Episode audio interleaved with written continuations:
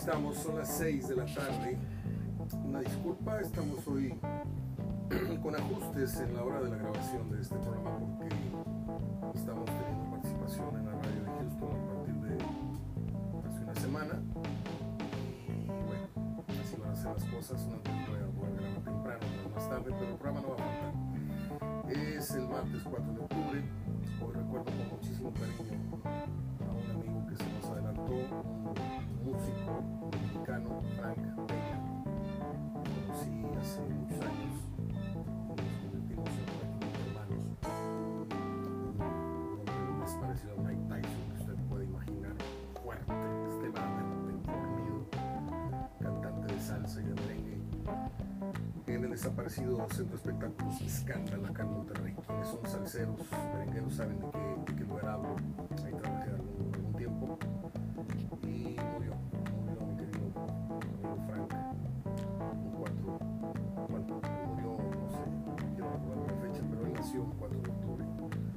Y otras personas más también. Hoy murió Chucho del Muro, el que fuera mundialista, fue un gran jugador mexicano. Eh, pues, pasó a mejor vida. Don Ignacio del Muro, del cual le hablaba grandes cosas don Ignacio Jauregui en la pasada conversación que tuvimos con él. Y bueno, es la semana del repechaje, es la semana de pronósticos, quién avanza, quién se queda. Hice algunas preguntas yo en el podcast, en, el, la página, eh, preguntando los favoritos de la gente, ¿no? Y algunos se han pronunciado al respecto. Hay quien dice, por ejemplo, que se quedan en el camino Cruz Azul y Puebla, es decir, que Puebla estaría perdiendo en casa con Chivas y Cruz Azul estaría perdiendo con jugando entonces en el Estadio Azteca. Yo ya me pronuncié, creo que avanza Tigres, creo que avanza, híjole, ahí sí no sé, Cruz Azul y yo no me acuerdo haber dicho el pronóstico, creo que avanza Toluca, creo que avanza, ay, acá también está muy difícil, muy, muy parejo, porque Chivas anda, pues no anda tan bien como para marcarnos favorito, así seco, pero está futbolística y mentalmente mejor que en otros, otros meses. Pero Puebla es el Puebla y hay que señalar al Puebla favorito. Vamos, Puebla favorito por un gol. Y en el caso de Cruz Azul León, pues trae una buena racha. Este, Potro Gutiérrez trae 5 ganados de 7 dirigidos. Y a menos de que León recupere mucha memoria de un fútbol que tiene rato escondiendo, a veces lo saca, a veces no, vamos a tener que ir con la máquina. Entonces esto quedó como es. Favoritos los locales, Tigres, Cruz Azul, Toluca y Puebla. Dígame usted, ¿dónde cree que salta la liebre? Gerardo Salinas Pola, nuestro amigo y, patrocinador de la página, con su negocio Eres Fan de, todo tipo de artículos promocionales de, de la Liga MS, de la Liga de España, de la NBA, de la NFL. Él dice que se queda el Cruz Azul afuera. Bueno, los partidos que le recuerdo a usted serán sábado y domingo, 7 y 9, Tigres Necaxa a las 7, Cruz Azul León a las 9, 15. y, yo sigo muy mal de la garganta, perdón. Y el domingo, al mediodía, Toluca Bravos y Puebla Chivas. Puede ser, el fútbol cualquier cosa puede pasar. Necaxa le puede pegar una desconocida a Tigres, León le puede pegar una desconocida a Azul, pero el que menos estamos apostando es en Bravos. Y Bravos por ahí, si Toluca no sale bien, bien enchufado, Bravos es un equipo estructurado, un equipo en construcción, y creo que pues, es una sorpresa que nadie tiene eh, presupuestada. Los últimos mexicanos que fueron campeones de goleo también publicamos. Jared Borghetti fue campeón de goleo en 2001, en 2007 Omar Bravo, Chicharo Hernández en el bicentenario de 2010, el torneo que fue el que le sirvió para dispararlo al Manchester. En el clausura 2011 Ángel Reina y en el apertura 2019 Alan Pulido con las Chivas. Bueno, pues ahora queda Nico Ibáñez. No sé si me está escuchando eh, Juan Reinaloa. jugadorazo. Y alguna vez le comenté, le dije, si a mí me hubieras dado a escoger, yo entre Berterame y Nico Ibáñez hubiera ido por Nico Ibáñez, si no me equivoqué. Me está quedando mucho de ver Berterame. ¿eh? Aguirre ya mostró varias semanas y se cayó. No sé por qué, pero se cayó.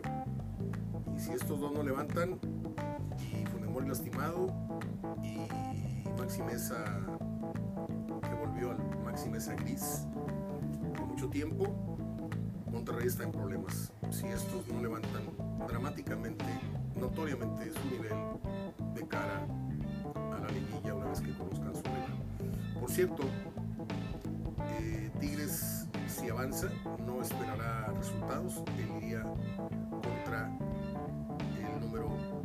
4 que es el Pachuca. Avanzando como 5, en la llave le toca 4 contra el 5, sería Tuzos de Pachuca el rival. Entonces este, Tigres va a tener que remar muy fuerte contra corriente, contra corriente si es que quiere empezar a figurar en la liguilla. Primero tiene que despacharse al Necaxa, que no es, repito, cosa fácil. Sí, miramos para abajo el Necaxa, lo vemos con un equipo muy austero, con un técnico muy joven, bla, bla, bla, pero juegan, decir algo, juegan a veces hasta mejor que Tigres. Pero Tigres tiene mucha pegada, se supone, ¿no? Y hablamos de pegada, hablamos con Guiñac, o por Guiñac, o de Guiñac, quiero decir, porque pues llegada la, la liguilla suele ser el, el, hombre que le da a Tigres eh, el plus y el levantón de calidad. Bueno, por acá publiqué estadísticas que tal vez le puedan resultar interesantes a usted, que tiene que ver con eh, el número de, bueno, los antecedentes de Tigres Necaxa. En la apertura 2022 Tigres 0, Necaxa 0, apertura 21 Tigres 0, 0 Necaxa, apertura 21 otro empate 1-1, en la apertura 19 Tigres 3 Necaxa 1, apertura 19 Tigres 3 Necaxa 2, Tigres 1-0 Necaxa en el 17, y así para atrás Tigres 0 Necaxa 2, en el 11 Tigres 1 Necaxa y así. Entonces el saldo es a favor de Tigres, 5 ganados, 4 empates y Necaxa solamente le ha ganado una vez a los Tigres en anteriores ocasiones, creo que de liguilla. Eh, los expulsiones, aquí está el tema de los Tigres. ¿Por qué no funcionó? Entre otras cosas, porque Tigres tuvo 8 expulsados en el torneo. Cuando tú tienes esa cantidad de jugadores clave que de repente dejan el partido y que a eso le agregas la obligada y lógica suspensión el próximo partido, pues ya empiezas a, a tener una necesaria modificación en cuanto a alineación, forma de juego, etc. Ocho expulsiones de Tigres, seis tuvo el León, seis tuvo el Toluca, cinco el Guadalajara, cinco Tijuana. Con cuatro Atlas, Cruz Azul, Juárez, ¿sí? Y luego vienen equipos con tres, nada más uno que es Pachuca, con dos Mazatlán, Pumas, Querétaro, San Luis, Necaxa, Puebla y Santos Laguna, cero de un expulsado. Y atención, no es casualidad, América que quedó en primer lugar, cero expulsados, y Monterrey que quedó atrasito nada más, también con cero expulsados. La base de un buen torneo es la disciplina. Después, que el, grupo se mantenga sano. Y tercero, obviamente, el lograr como entrenador que tus jugadores toquen sus picos de rendimiento más altos posibles. Creo que Bucetich lo hizo, no le llenó el ojo a muchos en la forma de juego de Monterrey, salvo algunas jornadas, hay que decirlo, pero ya se sabía, ya se sabe el fútbol que juega Bucetich, fútbol de mucha especulación, que suele ir con el resultado en los segundos tiempos en base a los cambios, y también esto que mostró en el partido último aquí en casa, que fue pues llevársela tranquila, no había necesidad de emplearse a fondo, no se iba a mejorar posición en la tabla, sí se iba entonces a arriesgar mucho si se jugaba a tope, eh, una lesión, una expulsión, entonces por ahí negociaron solamente por abajo de la mesa un empate que fue muy, muy desagradable, de lo peor que he visto en ese estadio desde que se inauguró. Bueno, se fue. Ahorita, ahorita les sigo con las estadísticas, por acá tenía los penales. Está interesante. está, miren. Ahorita voy con Lilini. Eh, en materia de penales, así fue como terminó el torneo regular por equipo. Penales a favor, penales en contra. ¿Cuáles fueron los equipos con más penales a favor en el torneo? A Cruz Azul, a Santos, a Toluca le marcaron seis penales a favor. Ah, no es cierto. Cruz Azul Santos, Toluca 6, Chivas 5, Monterrey 4 penales a Tijuana 4, Atlas, San Luis, Juárez, Querétaro 3, América, Mazatlán, Pumas 2, León, Necaxa, Pachuca 1 y sorprendas. Si es un dato para, sorprenderse un poco o analizarlo. ¿Por qué siendo tan ofensivo Tigres no tuvo un solo penal a favor? Igual que el Puebla. Pero Puebla ya ellos. Estos datos a mí me quieren decir algo, pero no termino de entender qué. Tenían a Guiñac, si tenías a Quiñones, si tenías a Tubán en algunos, momentos, si tenías al inútil este que les dije desde que llegó, no va a dar y no dio. Vamos a ver el próximo torneo, pero Caicedo, una papa sin sal. Cero penales a favor. En cambio, en contra, Querétaro fue el más castigado, con cinco penales contra su puerta. San Luis 5, León le cobraron en contra 5, Santos 4, América 3, Bravos 3, Mazatlán 3, Pachuca 3, Pumas 3, Cruz Azul, Chivas, Monterrey, Necaxa, Puebla, Tigres, Tijuana, Toluca, dos penales en contra. Y qué casualidad. Un penal en contra tuvo el Atlas, pero ya las ayudas fueron menos este torneo. Evidentemente, se fue Diego Coca. Y me tocó estar en Guadalajara eh, todo el fin de semana pasado, cuatro días por allá, y me tocó precisamente la despedida de Diego Coca. Pude haber ido al estadio, no fui para quedarme a ver, imagínense.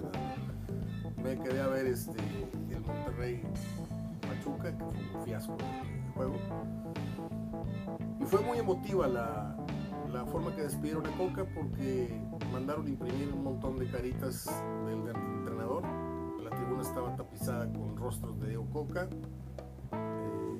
Ganó el Atlas, se fue arriba, se fue en todo lo alto Diego Coca, no defendiendo el título, el bicampeonato como hubiera sido lo, digno, lo correcto, pero platicando con alguien, esas veces que te toca un buen compañero de viaje, venía yo regreso y empezamos a hablar de fútbol, ¿no? Y me preguntaba, porque hasta eso era, era atlista, le mando un saludo. Oscar Martínez se llama, dijo que me iba a agregar al Facebook o que me iba a seguir por, Spotify. Le mando un abrazo si me está escuchando. Él está aquí en Monterrey una semana para hacer trabajos. Él instala elevadores edificios, etc.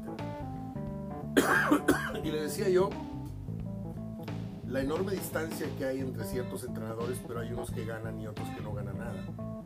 Y ponía yo el odioso ejemplo La Volpe Coca. ¿Por cuántas millas cree usted que es mejor entrenador La Volpe que Diego Coca? ¿O por cuántas, no sé cómo medir esto? Ahora que si usted me dice, no, espérame, Coca es más entrenador que La Volpe, ahí yo pido la cuenta, pago mi café, dejo mi propina y me pago la pizza. ¿eh? En el fútbol, por ejemplo, ahí está el Pio Herrera. Pio Herrera hizo historia en América y no le llega ni a los la Volpe llegó a instaurar y a, modificar y a revolucionar en ciertas cosas, aunque mucha gente no lo reconoce.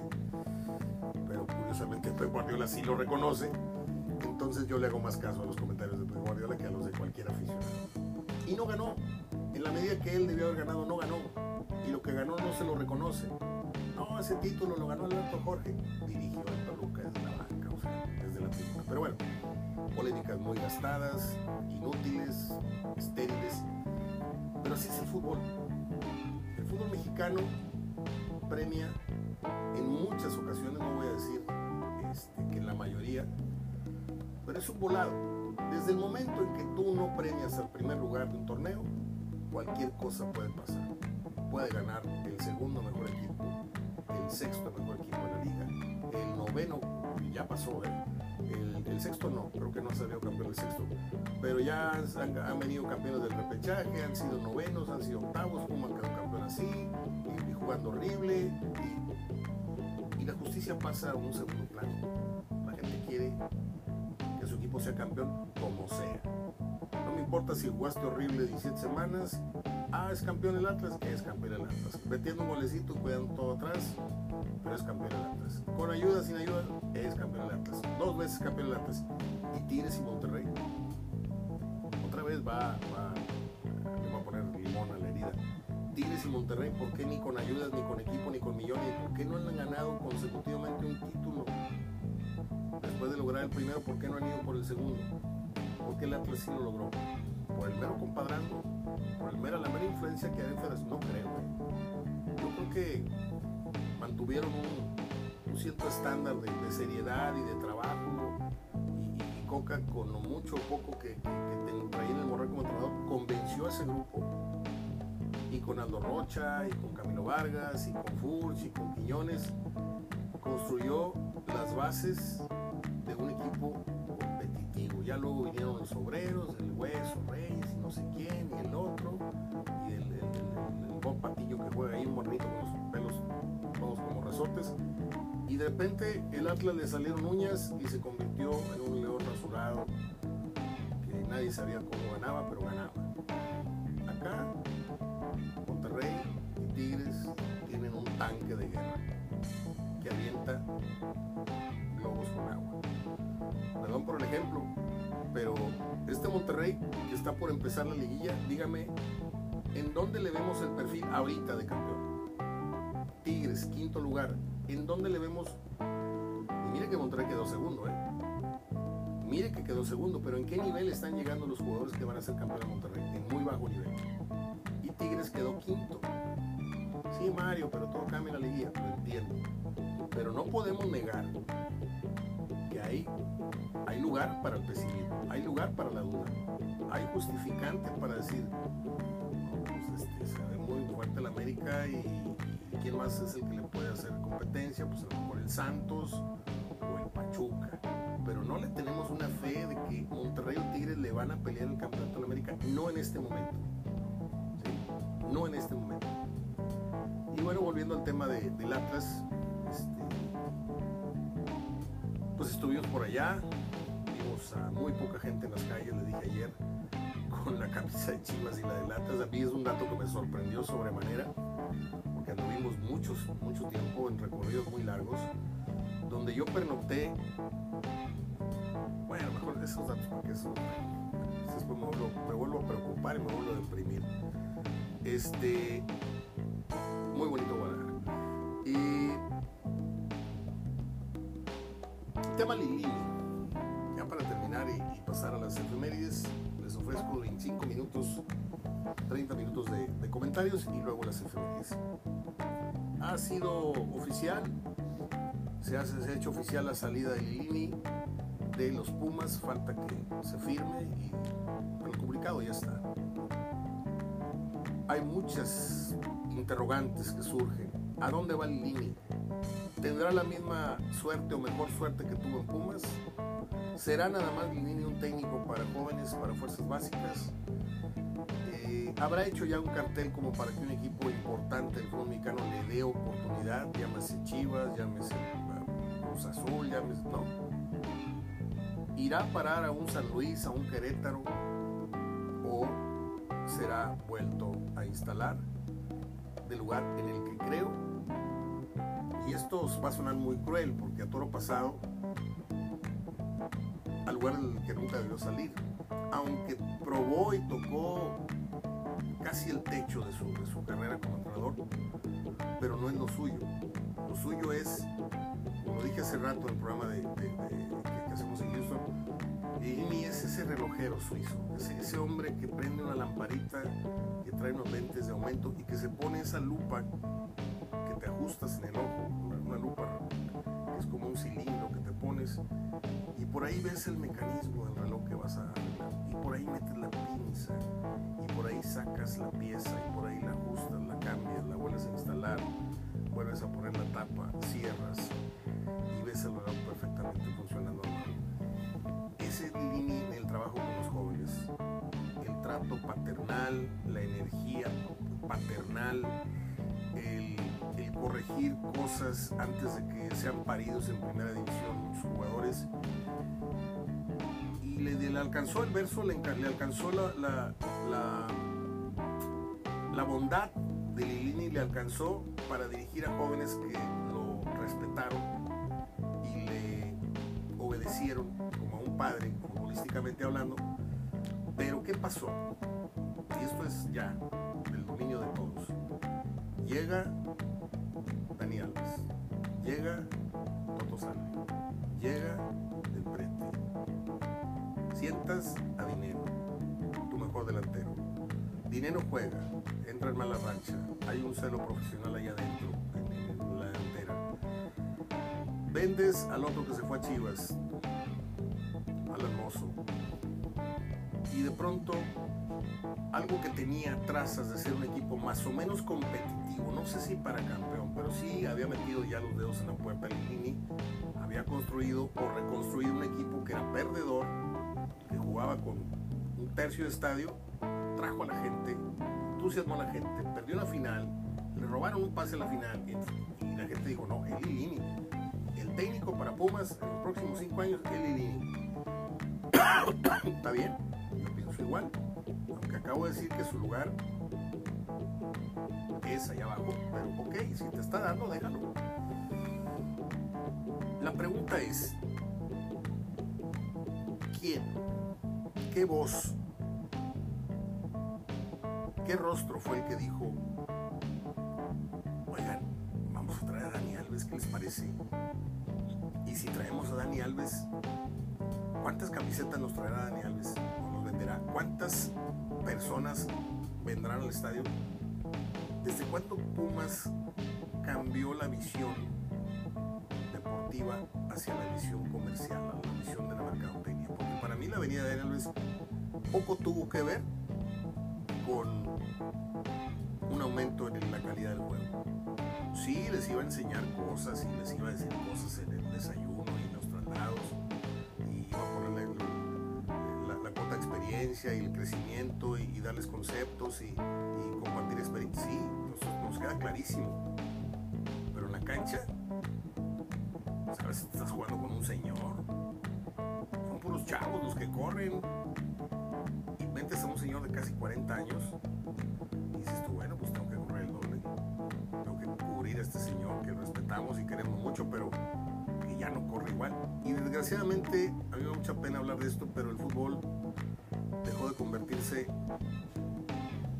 en lo que era para convertirse en un maratón cortito allá dentro del campo. Todo el mundo tiene que correr.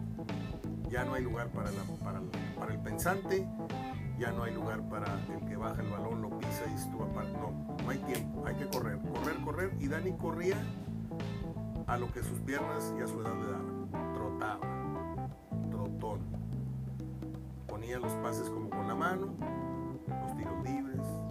centros hermosos, por ahí vinieron dos, tres goles con pases de él. Dos, tres que se aventó y se acabó. Luego sal, luego del prete que no jaló.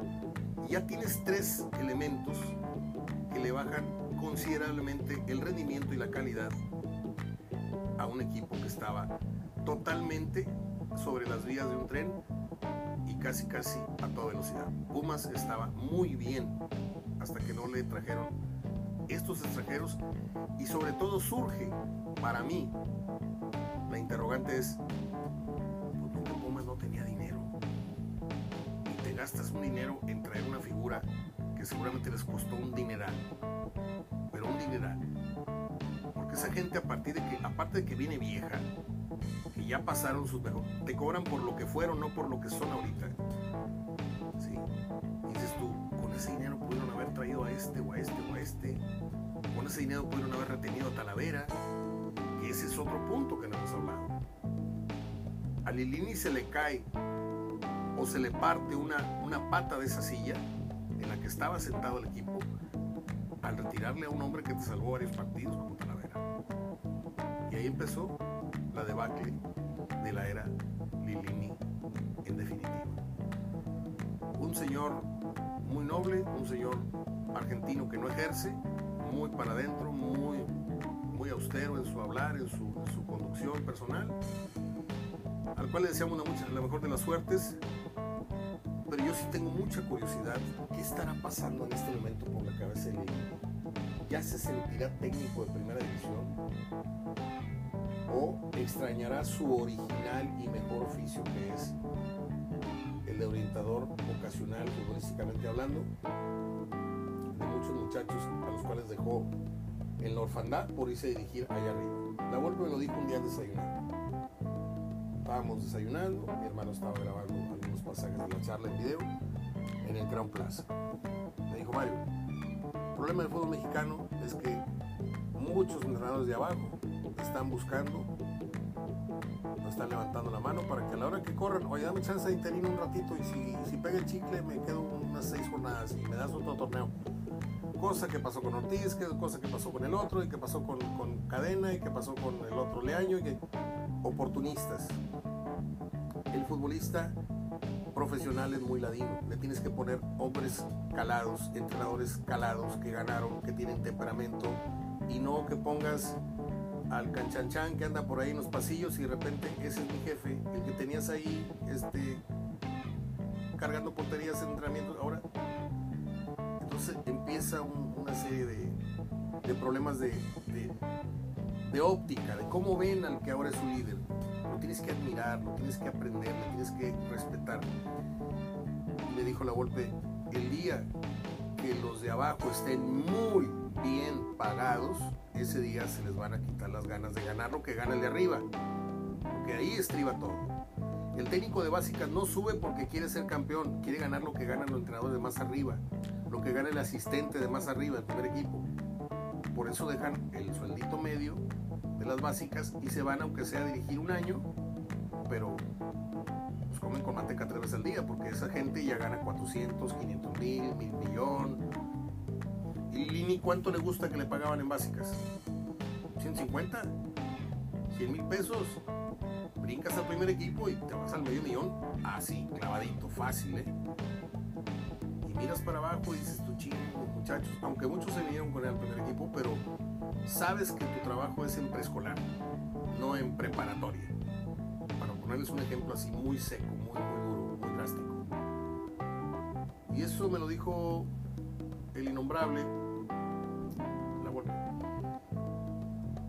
hacer cuentas. Si mi hermano me escucha, me dirá qué año fue. Fue prácticamente, más, estando conmigo, le marcan el celular y le dicen, siendo técnico de Toluca, dirigió su último partido aquí, no me acuerdo si contra Monterrey o contra Tigres, y en días se hacía el anuncio oficial de que agarraba la selección. Por esas, por esas fechas, no me acuerdo si 2004, si 2003, algo así.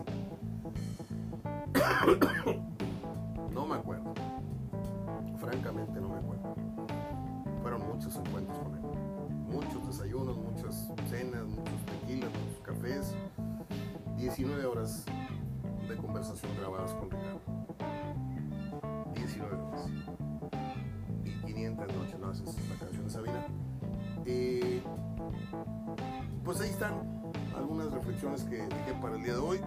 Les recuerdo que estoy en radio en la KIST, KYST 920 de AM en Houston. Usted puede seguir el programa si se agrega en Facebook a esa página. Se llama La Carreta, el Carretón, no me acuerdo cómo se llama el programa. Y yo estoy los lunes, una hora, los martes de las 4 y media a las 5 y regreso los viernes, creo que la hora entera, para estar ahí comentando con Daniel Greñas, un viejo y querido amigo hispano él. No me acuerdo si el Greñas es de aquí de Monterrey o de alguna otra parte, pero este, ahí cotorreamos muy padre. Yo le entro muy poco al chicharrón, es un programa de chicharrón, hay que decirlo, pero cuando entro yo al aire, ahí ya este, trato de darle otro, otro matiz al programa. Eh, voy con las efemérides, si usted me lo permite.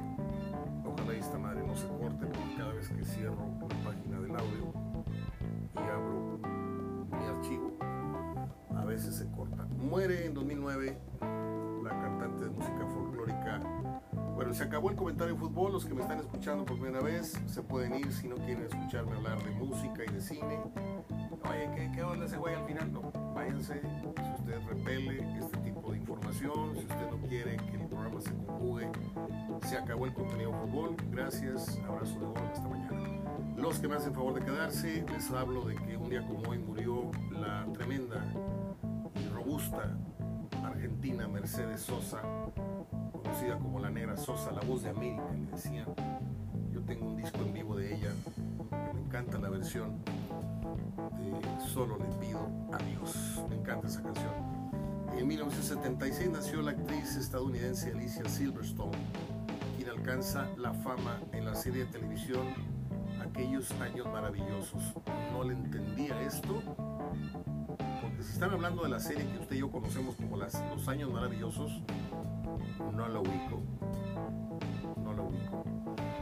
Eh, ¿Quién más? Esto en el 69. En 1969, los Beatles lograron el número uno en las listas británicas gracias al álbum Abbey Road, que para muchos, incluido quienes hablan, está considerado como el mejor trabajo en la carrera del cuarteto de Liverpool.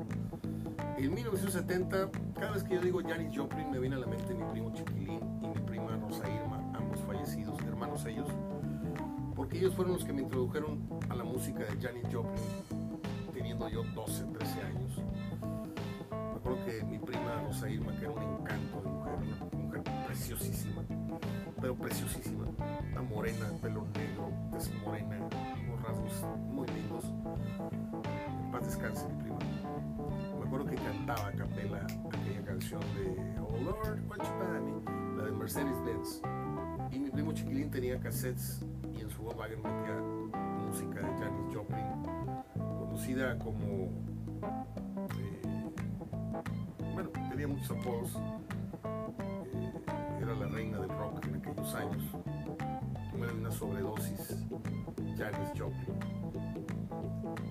Eh, ver qué más tengo por acá. En el 61 nació el cantante cubano John Secar. A este tipo le conocí yo dos o tres canciones y se acabó. El día que Gloria Estefan y su marido le dejaron dar la mano, ese muchacho se acabó. En el 46, y aquí me pongo de pie porque nació una de las actrices más detrásito, fíjense bien lo que le voy a decir, detrásito de Meryl Streep, de esa generación, ¿eh? tiene que venir Susan Sarandon, necesariamente. Es una mujer que cuando estuvo en edad era sexy a morir. ¿Usted no me lo cree?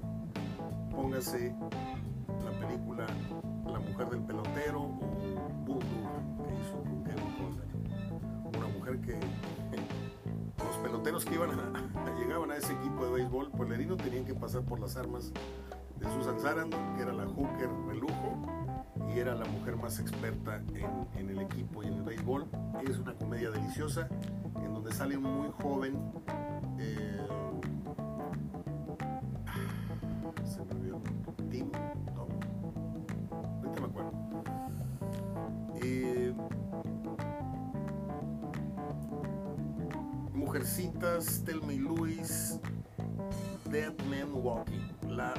Papel que hace en Pena de Muerte con Champagne es desgarrador, es extraordinario. Thelma y Luis la acabo de ver hace cosa de tres meses. Me gustó. No la había visto la película. Porque la otra actriz no me cae nada bien, pero ella es una diosa. Hizo también. ¿Cómo se llama aquella canción donde sale brincando en la cama, baile y baile? Ain't no higher. No me acuerdo cómo se llama. Sale muy. Una relación madre-hija muy, muy padre en la película. Eh, me encanta Susan Sarandon, me fascina, perdón si estoy pecando de fanático desenfrenado, pero creo que es una mujer que la vamos a extrañar mucho y que no esté ya en funciones. En el 44 nació una mujer que yo me enamoré de ella cuando era un niño. Mi mamá ponía el radio, lavaba los trastes y escuchaba los piropos de mi barrio, Volver a verte y todas aquellas canciones que Rocío Dúrcal cantaba cuando era una muchacha. Y un día la vi en televisión y se me hizo hermosísima. Y un día la vi en persona y se me hizo más hermosa. Rocío Dúrcal me regaló un disco doble en vivo que nunca he, ni siquiera le he quitado el celofán. Ahí está, firmado en Núcleo Radio Monterrey. Me lo regaló. Y pues este, es considerado uno de los prodigios de la, canción española contemporánea. Poseedora de una potente voz. Y luego cuando le metió mariachi al asunto, olvídese, cuando aquí venía Rocío Durcal a cantar al Palenque Guadalupe, que Vicente Fernández ni que la fregada, el concierto que daba Rocío Durcal acompañada del mariachi con la música preferentemente de Juan Gabriel, es de las veladas más memorables que yo tengo de aquella época en la que acudimos muchas veces al palenque porque mi papá pues, tenía ahí funciones de seguridad muchas broncas con los rurales, por cierto. En el 23 nació un hombre que a muchos, ya para no hablar de yo, yo, a muchos creo que nos marcó el día que mi papá y tu papá y, tu tío y tu nos llevaron a ver Ben Hur. Pero no la jalada esta que hicieron hace unos años, que es una burla que quisieron recrear la carrera esta de los carruajes. No. Ben Hur, la original, con Charlton Heston. Ver a Judah Ben Hur, un hombre un físico envidiable, con una actuación en su lugar, ni menos ni sobreactuado, ni de menos, ni un hombre que nació para estar frente a una cámara. Yo esa película les voy a confesar que Ben Hur es una de las 10 películas que más he visto en mi vida. Yo creo que la habré visto unas 25 veces. Y me estoy quedando cortito. Porque la escena de los carruajes, la escena de él cuando va y visita y busca a su mamá y a su hermana, no, son, son escenas que me quedaron para toda la vida. Y luego vimos eh, Infierno en la Torre, vimos Terremoto, vimos muchas participaciones de él. Y luego se nos cayó al piso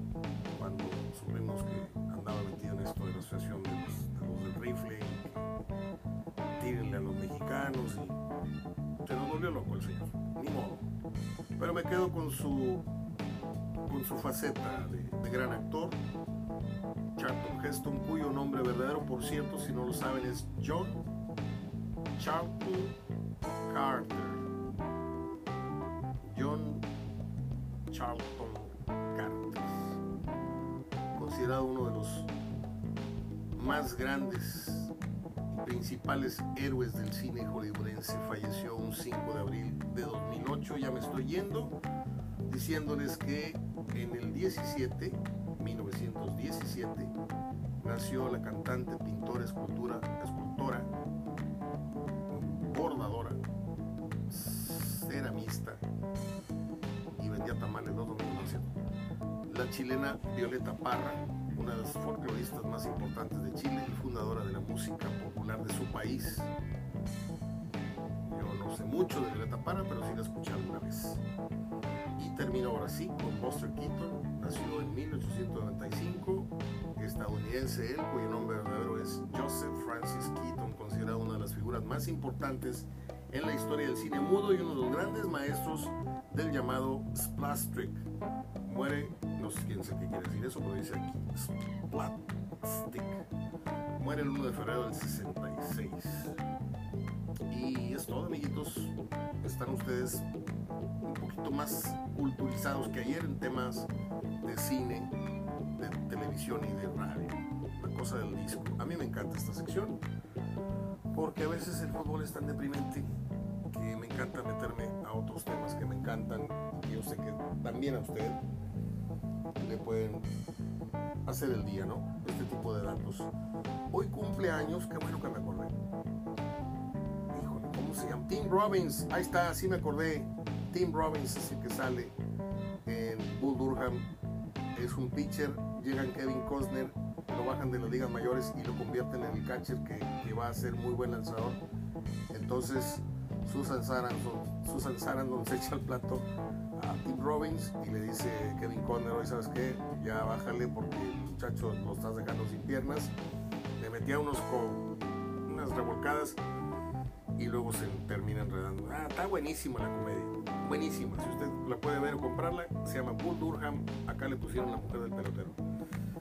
Eh, les decía que hoy cumple años Paco Solís. Paco Solís, aquel que metió dos goles en el primer clásico, aquel jugador delgadito que parecía, yo siempre le dije Bambi, porque tenía una cintura, tenía una percha, un hombre que siempre caminaba erecto, caminaba con su espalda y sus hombros derechitos, elegante como él solo. Cuando en aquellos años figuras como Corvo, como Milton, como Paco, emigraban a otros equipos. En el caso de Milton se regresó a Brasil, pero daba tanto sentimiento ver a Paco Solís con otra camiseta, ver al Pato Corvo en Tampico, ver a Bertocci en Tampico, ver a Pedro Damián allá en Guadalajara o no sé dónde. Y cuando se fue Paco Solís, a mí me dolió mucho porque dije, este jugador va a ser época aquí en Monterrey.